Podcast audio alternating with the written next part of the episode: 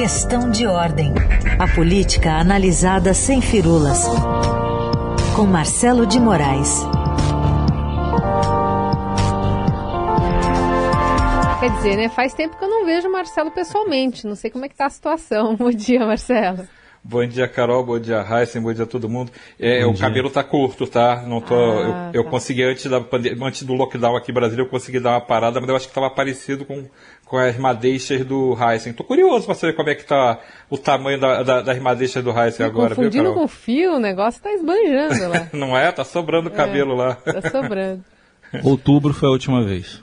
Nossa senhora. Nossa senhora. Tá bom. Bom, vou ficar com essa imaginação aí né? nos próximos minutos. Mas vou falar também, hoje você, ontem você acompanhou de perto, Marcelo, toda essa reunião ali de três poderes, uma questão muito simbólica, né? Tanto do presidente quanto dos presidentes é, da Câmara, do Senado, do, do Supremo Tribunal Federal, para se combater a pandemia, né? Um, um, comitê ali se foi criado. E no meio da, dos pronunciamentos que a gente ouviu depois dessa reunião, ainda durante a manhã, a gente ouviu também o presidente sendo o único que falou sobre tratamento precoce contra a Covid. A unanimidade, a intenção de nós cada vez mais nos dedicarmos à vacinação em massa é, no Brasil. Tratamos também de possibilidade de tratamento precoce, isso fica a cargo do, do ministro da, da Saúde, que respeita o direito e o dever do médico off-label tratar os infectados. Não temos ainda o remédio, mas a nossa união, o nosso esforço entre os três poderes da República, ao nos direcionarmos para aquilo que realmente interessa, sem que haja qualquer conflito, qualquer politização da solução do problema, que creio que essa seja realmente o caminho para o Brasil sair dessa situação bastante complicada que se encontra. Interessante que aí o presidente fala que não temos ainda remédio, mas o presidente da Câmara, Arthur Lira, diz que há um, mas na área política e meio amargo. Quero deixar claro que não ficaremos alienados aqui, votando matérias teóricas como se o mundo real fosse apenas algo que existisse no noticiário. Estou apertando hoje um sinal amarelo. Não vamos continuar aqui votando e seguindo um protocolo legislativo com o compromisso de não errar com o país. Não é hora de tensionamentos, de CPIs ou lockdowns parlamentares. Medidas com níveis decrescentes de danos políticos devem ser evitados. Tudo tem limite, tudo. E o limite do parlamento brasileiro, a casa do povo, é quando o mínimo de sensatez em relação ao povo não está sendo obedecido. E aí, Marcelo, que avaliação você faz no fim do dia? Pois é, Carol. Você vê que ele falou, o Arthur Lira falou nesse discurso muito forte que nós estamos aqui tensionando, já tensionando, né? Foi, ele botou uma tensão danada com esse discurso dele. Foi um, um, uma virada de chave no comportamento do, do, do, presidente da Câmara. Já vinha começando a dar sinais de que estava muito insatisfeito. A nomeação do ministro Marcelo Queiroga na saúde não atendeu é, o que ele esperava. Arthur Lira defendia o, o outro nome, o nome da doutora Ludmila Hazar. Então, é, ele foi é, é, contrariado nessa questão, mas não é só isso. A gente sabe que o Centrão ele é movido pelos ventos políticos, e o Arthur Lira é o principal líder do Centrão no Congresso. E o vento político da pandemia é um vento devastador. Ninguém, não, não se pode esperar que o Congresso, que os parlamentares continuem é, alinhados ao, ao, governo, se o governo não dá sinais de que vai combater adequadamente a pandemia. Esse vento da, da, das 300, mais de 300 mil mortes chegou muito forte soprando no Congresso. O Arthur Lira refletiu isso.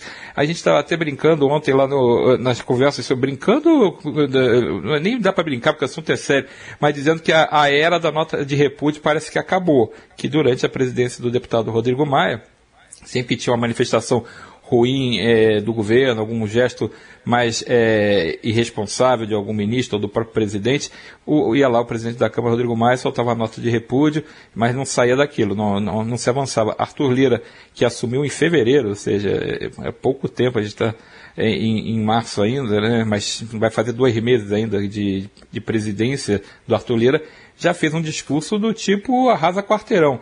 O que, que ele fala? É, a frase até que a, o áudio que a gente destacou ainda há pouco. Estou apertando hoje um sinal amarelo para quem quiser enxergar. Quem é o que, quem quiser enxergar? É o presidente, né? Estou apertando o sinal amarelo que eles não vão continuar votando e deixando para lá os erros. E ele define erros primários, erros desnecessários, erros inúteis, erros que são muito menores do que os acertos cometidos. Então, é, e ele vai mais longe ao dizer que os remédios políticos no parlamento são conhecidos e são todos amargos, alguns fatais. Muitas vezes são aplicados quando a espiral de erros de avaliação se torna uma escala, escala geométrica incontrolável. Ou seja, o recado está dado, Arthur Lira não brinca, ele é o político, como eu disse, o principal líder do Centrão, ele controla essa massa de votos que é maioria no Congresso, eles têm não só o controle da Câmara, como tem também o controle do Senado, então o, a reação do Planalto foi imediata, houve uma, uma, conversa entre os principais assessores auxiliares do presidente Jair Bolsonaro, muito preocupados com o tom de Arthur Lira. Na reunião dos poderes, Arthur Lira já tinha sido um ponto fora da curva na conversa, não especificamente cobrando esse tipo de atitude, mas partiu para cima do ministro das Relações Exteriores, Ernesto Araújo, cobrando que o Itamaraty mude o seu jeito de fazer política externa e comece a trabalhar positivamente para conseguir mais vantagens para o Brasil em termos de é, é, insumos que tem que exportar, em termos de, de, vacinas, que faça a negociação especificamente com a China, que é um parceiro importante para lidar com a pandemia, em vez de, de ficar alimentando é, brigas ideológicas, relações malucas, que, que, imaginando conspirações comandadas pelo país. Então, esse chamado Arthur Lira já fez nessa reunião dos três poderes e saiu um pouquinho, passamos duas, três horas da reunião, três, quatro horas da reunião, foi lá e fez um discurso, e nunca é normal o presidente da Câmara fazer um discurso. Quando ele faz esse discurso, geralmente sai uma coisa dessa, sai um, um duríssimo recado para o presidente da República. Agora, vai adiantar? Isso que a gente vai ver, né? Bom, o discurso que foi lido, né, Marcelo? Estava escrito ali, ele leu Exato. o discurso. Agora, é, esses erros aí que ele apontou, são aquele, erros daquele, do tipo que podem ser corrigidos com uma divisão de poder, por exemplo, entregando mais cargos para o Centrão ou, ou não? A gente sempre suspeita que o Centrão ele é muito movido a essa lógica. Assim, ele é movido assim, é, se, conforme for a divisão do bolo, a gente fica mais nervoso, a gente fica menos nervoso. A gente sabe que é essa lógica, não adianta a gente é, dourar a pílula. É assim que o Centrão tem funcionado nos últimos anos. Mas eu acho que não é só isso. Tem um cálculo político do Bolsonaro ao recuar em algumas falas e tem um cálculo político do Centrão em apertar o parafuso mais algumas voltas. Porque o, o político ele não pode ficar defendendo muito tempo uma, é, uma linha que seja contrária aos interesses da opinião pública, porque ele vai pagar a conta com voto. Então, Arthur Lira é deputado federal e precisa se eleger. Os outros deputados também, ninguém vai ficar carregando o governo nas costas se o governo não ajudar. E é o que ele fala quando ele, quando ele fica dizendo assim, não dá para errar, cometer esses erros primários, erros desnecessários. Eles não vão ficar errando junto com o governo. O Congresso está pagando a conta junto com o governo federal desse desgaste das 300 mil mortes. Sim, que não é o problema só das 300 mil mortes, são 300 mil mortes e a falta de ação do governo para combater a pandemia. Então poderia ter até essas 300 mil mortes se fosse uma, olha, uma coisa inevitável, fizemos de tudo, mas mesmo assim teve mortes. Não é o caso. É, é, é, o reflexo que os, os parlamentares estão tendo é nessa, nessa no, nesse novo tipo de reação é porque sabe-se que poderia ter sido feito muito mais para evitar as 300 mil mortes. E aí eu vou voltar para a reunião dos três poderes que foi feita mais cedo antes desse, dessa fala. O Bolsonaro deu um sinal muito ruim na reunião. Ao mesmo tempo que ele faz o gesto de criar um comitê que é quase uma, uma, uma, uma, ação meio que veio, eh, saiu por conta da pressão, dessa pressão da opinião pública e dessa pressão já dos poderes sobre ele, ele continua falando coisas que são é, características do negacionismo em relação à pandemia. Ele falou de novo, ele defendeu de novo o tratamento precoce, ele falou contra o lockdown, então ele não mudou nesses pontos, são pontos muito importantes no combate à pandemia. Então esses sinais, o Lira ouviu lá dentro, o senador Rodrigo Pacheco, que preside o Senado, ouviu lá dentro na reunião. Então, é, além dessa fala que Bolsonaro faz ali publicamente ao sair da reunião, lá dentro ele falou muito sobre isso, principalmente contra o lockdown. Então, nesse momento em que eh, essas medidas são consideradas cada vez mais importantes para a gente tentar frear a pandemia, que a pandemia está sem controle, e não só a pandemia está sem controle, como os hospitais estão entrando em colapso, porque não conseguem mais ter UTI para dar conta, e, e, o Bolsonaro acenou com um pedacinho de movimento, mas não acenou no, no fundo do movimento, que é fazer o que se recomenda. Então, é, a reação do Arthur Lira é, é do tipo, olha, daqui é, é, eu quero um freio de arrumação, senão daqui em diante as consequências vão ser diferentes. E só para terminar, Marcelo, queria uma avaliação sua sobre os governadores que ficaram de fora dessa reunião, né, desse movimento conjunto aí de muitos governadores aliados do presidente Bolsonaro. Pois é, Carol, foi, foi outro problema. É porque a reunião dos poderes, em que teve convidados sete governadores, só chamou gente aliada ou alinhada. Então não teve, no mínimo, eram pessoas que eram simpáticas, não eram hostis ao presidente. Quando você tem numa reunião que, em tese, é para formar um pacto nacional, você tem que juntar quem é a favor, quem é contra e procurar algum consenso. Não foi o que aconteceu. Foi uma reunião, o apelido da reunião era a reunião Chapa Branca, antes dela começar, porque era uma reunião que reunia o presidente, os três poderes, o Arthur Lira e o, o Rodrigo Pacheco, apoiaram, a, foram apoiados por Bolsonaro nas suas eleições. O presidente do Supremo, o Luiz Fux, que não estava ali, ele estava mais como observador, porque não podia é, tomar providências, porque o Supremo pode ser instado a tomar deliberações sobre a pandemia, então era melhor não participar efetivamente, e os governadores aliados e os ministros. Então só tinha gente batendo palma, ou no mínimo fazendo ali, é, tudo bem, deixa assim. Então, quando você não tem, por exemplo, é, pessoas como o governador de São Paulo, João Dória, que está à frente da, da, é, foi quem conseguiu organizar a, a vinda da Corona, Coronavac para o Brasil, é o estado que tem maior produção por conta do Butantan. Então, a maioria das vacinas, das doses de vacinas, são,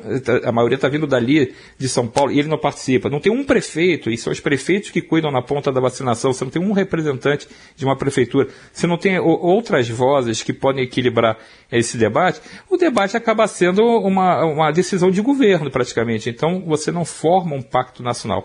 Há uma expectativa que esse comitê de crise que foi criado na reunião seja controlado diretamente pelo ministro Marcelo Queiroga e que seja também intermediado tanto por Arthur Lira quanto por Rodrigo Pacheco. Rodrigo Pacheco ficou de ser esse elo com os governadores, né?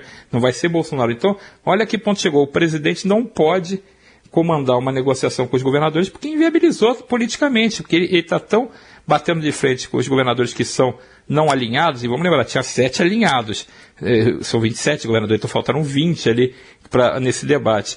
Então ele está tão, é, tá tão de, sem sintonia para poder conversar com eles que tem que colocar um outro, uma outra pessoa para fazer esse papel. Acho muito difícil que esse comitê funcione com grande é, independência. A gente sabe que Bolsonaro tem sido o ministro da Saúde até agora. Bolsonaro tem dado a, a, a regra do jogo no combate à pandemia. E tem dado tudo errado por conta disso, porque você não tem a solução técnica, não tem a solução da ciência. E só para fechar, Carol, o Rodrigo Pacheco, depois da reunião, também fez uma fala importante. Ele falou que todas as decisões do comitê serão balizadas pela ciência.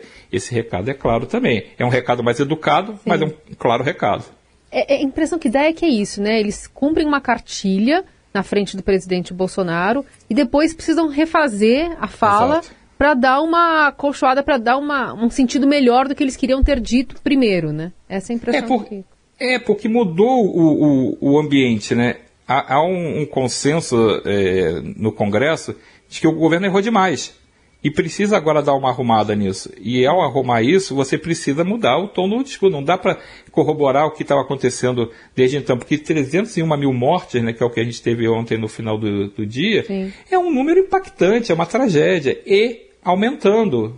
A gente não tem ainda aquele freio, a vacina está chegando lentamente, então ainda demora esse número a retroceder. E há uma é, convicção de que o presidente está caminhando no, no, no, rumo errado nessa condição da pandemia. E a gente sabe, tem outra máxima muito conhecida no Congresso, na política, que o político vai até um determinado ponto. Ele leva o caixão até a, a beira mas não espere que ele desça junto com o caixão. Ele deixa o caixão ali e vai embora.